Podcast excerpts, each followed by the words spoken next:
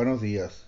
Mi nombre es Octavio Aragón Fierros, actualmente cursando el octavo cuatrimestre de la licenciatura en Derecho en UNIT Campus Ciudad Obregón.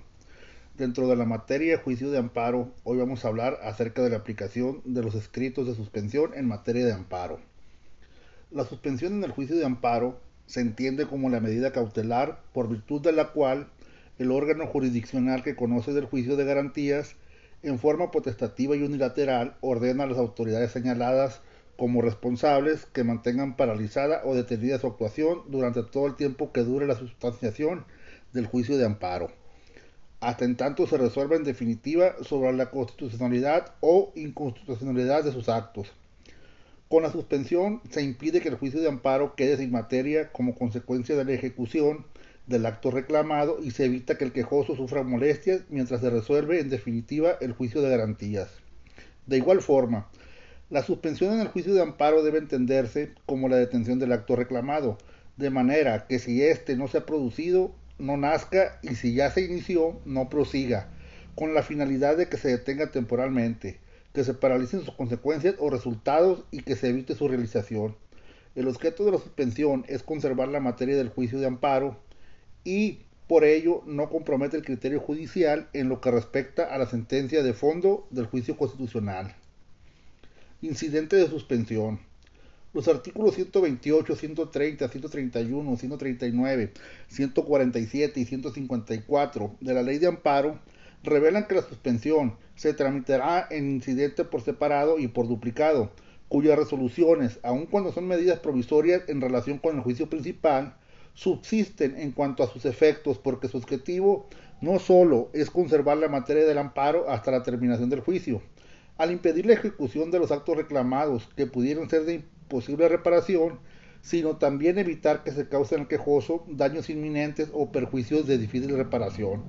Así la suspensión provisional tiene vigencia hasta que se notifique a la autoridad responsable la resolución que se dicte sobre la definitiva, y esta hasta que se pronuncie sentencia ejecutoria en el juicio.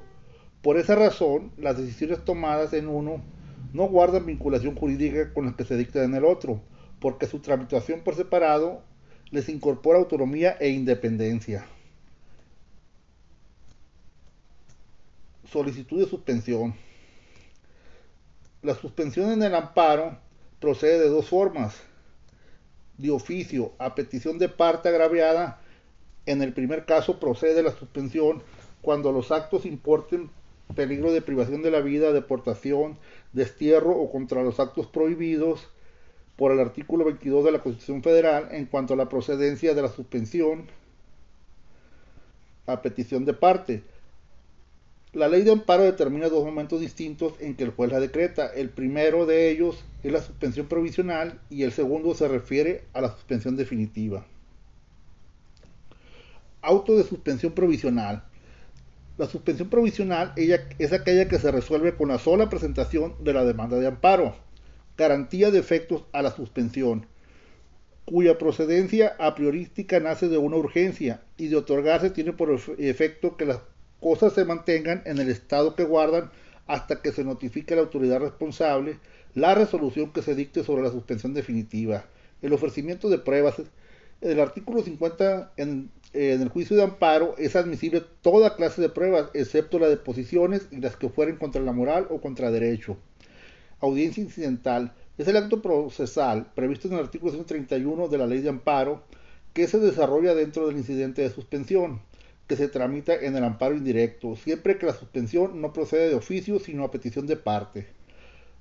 Auto de interlocutoría de suspensión definitiva. Los artículos 130, párrafo segundo, 124 bis, 136, párrafo cuarto y 138, párrafo segundo de la ley de amparo facultan al juez de distrito para decretar los registros que se deben seguir para que surta sus efectos la suspensión concedida, así como las medidas que considere oportunas y pertinentes para el aseguramiento del quejoso. Por tanto, se dedujo que el juez de amparo, al conceder la suspensión solicitada por el quejoso, cuenta con las más amplias facultades para fijar las medidas de aseguramiento que estime pertinentes.